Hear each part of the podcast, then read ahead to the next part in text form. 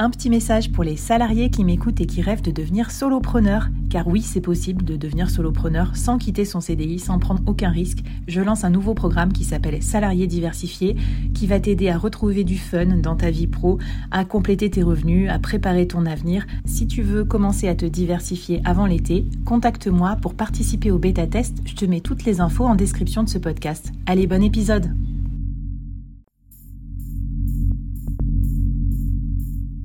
Quoi ressemblerait ton business si tu pouvais être épaulé par les meilleurs experts? Avoir un board de rêve disponible 24 heures sur 24 pour t'aider, répondre à tes questions? Je suis Flavie Prévost et ce board, je l'ai créé pour toi dans ce podcast. Tu es dirigeant, entrepreneur, freelance ou tu vas bientôt te lancer? Ne reste pas tout seul dans ton coin. Inspire-toi des conseils des meilleurs chaque jour par ici, à mon micro. Et si tu l'oses, on te mettra au défi parce que nous, ce qu'on aime bien, c'est te faire progresser vite et bien. Alors bienvenue à toi, bienvenue dans ton board et bon épisode.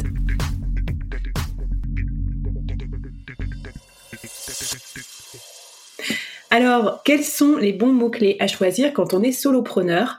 Parce que je me disais, je me faisais la réflexion, moi, en étant très active sur ce marché du freelancing, que le freelancing, c'est aussi un gros marché pour les annonceurs tu vois, tous les partenaires, les banques, euh, les assureurs. Donc, on n'a pas envie de se retrouver euh, noyé dans la masse de tous ces gens qui font monter euh, la valeur des mots-clés. Tu es d'accord que si moi, j'en suis en compète avec Conto ou Shine, c'est mal. Qu'est-ce qu'on fait, Léa Alors, qu'est-ce qu'on choisit comme, comme petit mot-clé accessible Carrément, ouais. Bah, déjà, ce qu'il faut avoir en tête, c'est que pour moi, tu as trois niveaux euh, de recherche euh, différents en fait en fonction des différents mots-clés. Tu as un peu euh, tous les mots-clés qui vont être typiquement informationnels. par exemple, bah, si on reprend l'exemple du board, ça peut être soit devenir freelance ou comment est-ce que je fais pour trouver des missions en freelance, comment me lancer en freelance. Ça qui vont être des mots-clés, j'ai envie de dire, très haut funnel et en fait qui vont être plus éloignés, qui vont pas être ceux qu'on va forcément choisir en priorité à cibler en, en publicité. Ça, c'est plus des mots-clés qui vont aller pour euh, du blogging ou euh, des choses euh, comme ça et où justement en plus généralement les gros acteurs vont être très présents aussi en payant sur ces mots clés là et du coup tu clairement pas le, budget pour pouvoir les concurrencer parce que eux ils sont à plusieurs dizaines de milliers d'euros par mois. Donc c'est ça commence à faire. Donc ça c'est ok ça marche. Donc ça c'est le premier niveau de recherche. Après, tu vas avoir euh, le niveau euh, 2 qui va être une fois que les personnes, elles sont déjà plus matures dans leurs besoins et qu'elles sont par exemple déjà déjà freelance et qu'elles vont chercher à scaler. Donc par exemple, quelqu'un qui va taper euh, comment scaler en freelance, formation freelance, formation euh, solopreneur, des choses comme ça qui vont déjà être des intentions de recherche plus poussées et qui vont être des choses justement que tes concurrents plus généralistes ne proposent pas forcément, mais par contre toi, c'est ta niche à toi. Donc l'idée c'est vraiment essayer d'essayer de cibler des mots clés très intentionnistes où on va se dire ok, à quoi est-ce que euh, aujourd'hui, enfin quels sont les mots clés que les utilisateurs peuvent taper pour que ça corresponde 100% à ce que je propose et vraiment que ça tombe dans le mille et qu'on soit le plus précis possible? J'adore. Et alors, euh, bah moi, du coup, ça me parle. Tu as pris mon exemple. Et pour un freelance, euh, ça veut dire que, je sais pas, le, premier le premier niveau, c'est genre freelance design euh, Lyon. Et le deuxième niveau, c'est déjà des trucs que le client veut faire. Par exemple, je sais pas moi, euh, livre blanc, euh, design, euh, des trucs, en gros des, livrables qu'il attend Ce serait quoi pour un Non, pas forcément. Si on prend en gros l'exemple d'un freelance en design, si tu te dis une entreprise du coup a besoin de faire évoluer son design, les requêtes informationnelles, ça va plutôt être comment faire sa palette de couleurs, comment faire ah évoluer mon identité visuelle. Où je me pose des questions là-dessus, mais j'ai pas encore besoin de quelqu'un pour m'aider là-dessus. Par contre, après quand l'entreprise va taper freelance graphiste Lyon ou euh, recherche euh, freelance graphiste ou euh, prestataire charte graphique ou des choses comme ça, là, mm. on va être sur quelque chose du coup de beaucoup plus intentionniste et du coup, typiquement, le freelance en graphisme, il a tout intérêt à acheter ces mots-clés-là. Au moins, ça va être directement plus ciblé et du coup, potentiellement derrière, beaucoup plus rentable pour lui. Trop bien. Mais écoute, t'expliques très bien. Donc, niveau 2, c'est ça. OK. Et alors, le niveau 3, c'est quoi? Et le niveau 3, donc là, ça va être vraiment des requêtes, j'ai envie de dire, plus transactionnelles, qui en fait sont des personnes qui vous connaissent déjà, donc là, dans le cadre de Google Ads, c'est pas forcément ce qu'on va aller chercher euh, en priorité pour des solopreneurs, mais c'est juste pour votre information que vous ayez bien en mmh. fait euh, le tunnel complet. Donc toi, tu vois, typiquement pour toi, Flavie, ce serait quelqu'un qui tape euh, le board dans Google. C'est quelqu'un en fait qui te connaît déjà, et du coup là, tu pourrais avoir des actions différentes de se dire, ok, quelqu'un qui tape le board dans Google va pas forcément arriver sur la même page que quelqu'un qui tape accompagnement solopreneur, par exemple. Ça, c'est intéressant quand même, parce que c'est un peu les questions que je me pose tout le temps. Euh, qu'est-ce que je dois avoir sur mon site? Est-ce que je dois présenter le podcast parce que les gens le connaissent pas? Ou est-ce qu'au contraire, je pars du principe qu'ils le connaissent et que du coup, et donc, tu vois, c'est pas mal. Même en solopreneur, tu peux avoir deux points d'entrée différents. C'est facile de faire une landing page. En deux heures, c'est fait. Carrément. Euh, avec des trucs no-code. Donc, je trouve ça quand même intéressant, même si, oui, je comprends que c'est pas la priorité, parce que déjà, nous, ce qu'on veut, c'est être connu, quoi. Mm. Et, et même dans les paramétrages de Google, c'est possible d'aller à un niveau plus avancé, de dire, bah ok, si c'est des personnes qui sont déjà venues sur mon site, alors elles verront telle ou telle annonce. À l'inverse, si c'est la première fois qu'elles me voient, ce sera cette annonce-là. Donc dans ce cas-là, ça peut être intéressant aussi.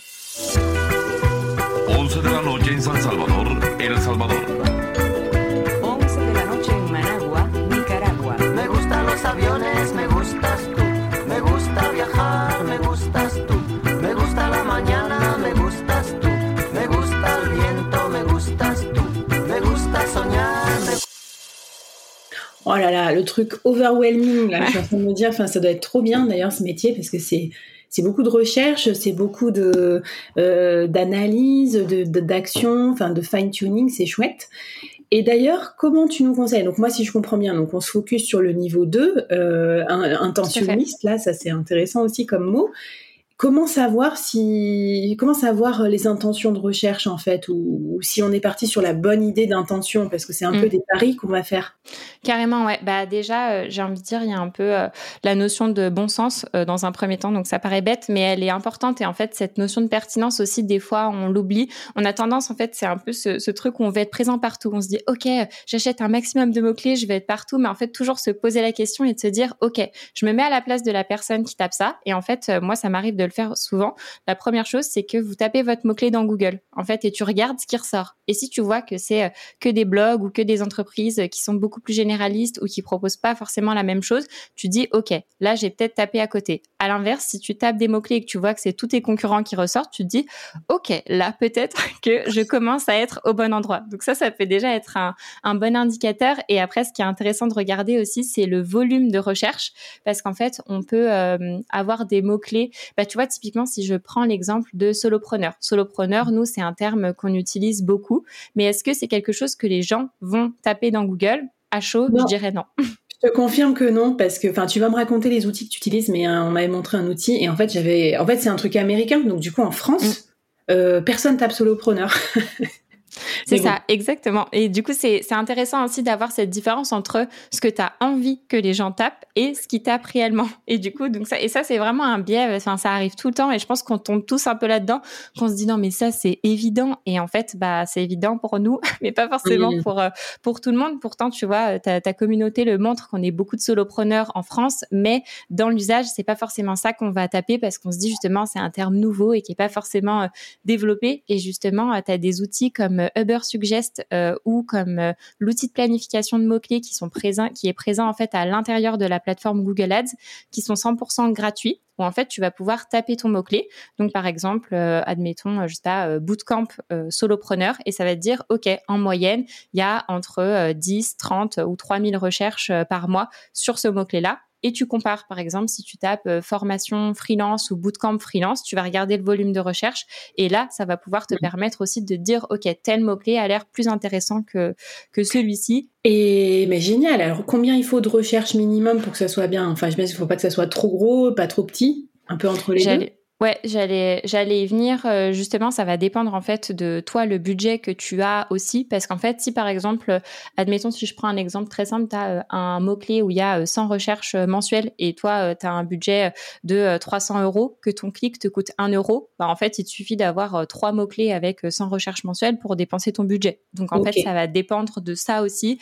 Moi, ce que je vous recommande au démarrage, c'est d'être conscient que les mots clés, enfin qu'il y a des mots clés qui vont plus diffuser que d'autres en fonction des volumes de recherche, mais de pas forcément trop vous brider là-dessus, parce que finalement, le seul risque que tu prends, par exemple, admettons, euh, on achète le mot-clé euh, bootcamp solopreneur, on se rend compte, enfin, on voit qu'il n'y a pas beaucoup de recherche déjà, mais on se dit, OK, on l'achète quand même. Le seul risque qu'on prend, c'est de pas dépenser notre argent. Donc c'est pas non plus un gros risque non plus. Donc moi ce que je recommande, c'est de quand même tester, bon pas partir dans tous les sens et c'est pour ça que c'est intéressant de partir euh, d'utiliser ces outils au démarrage, mais de pas trop se casser la tête non plus et de vite passer à l'action et de tester pour voir ce que ça donne.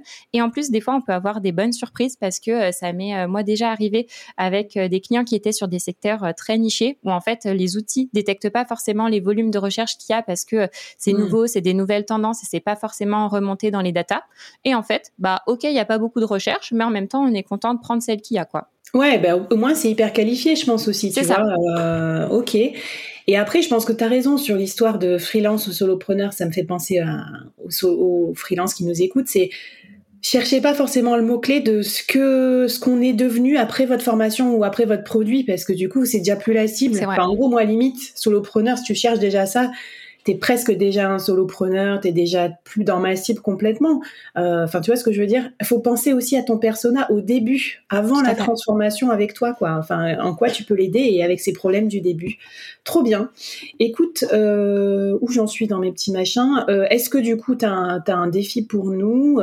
Puisqu'après le dernier épisode, tu vas nous montrer comment on lance notre première campagne. Et eh bah écoute, ouais, le défi de cet épisode, ça pourrait être de trouver euh, cinq mots-clés qui sont euh, pertinents euh, pour votre activité. Trop bien, j'ai hâte de vous lire. Venez nous raconter dans le Discord, la communauté ou ailleurs.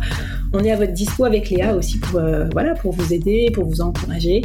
Et promis, on cliquera pas sur vos mots-clés pour pas que ça vous coûte trop cher. Surtout pas. Allez, c'est parti pour le dernier épisode. On va organiser et lancer notre première campagne de pub. C'est parti.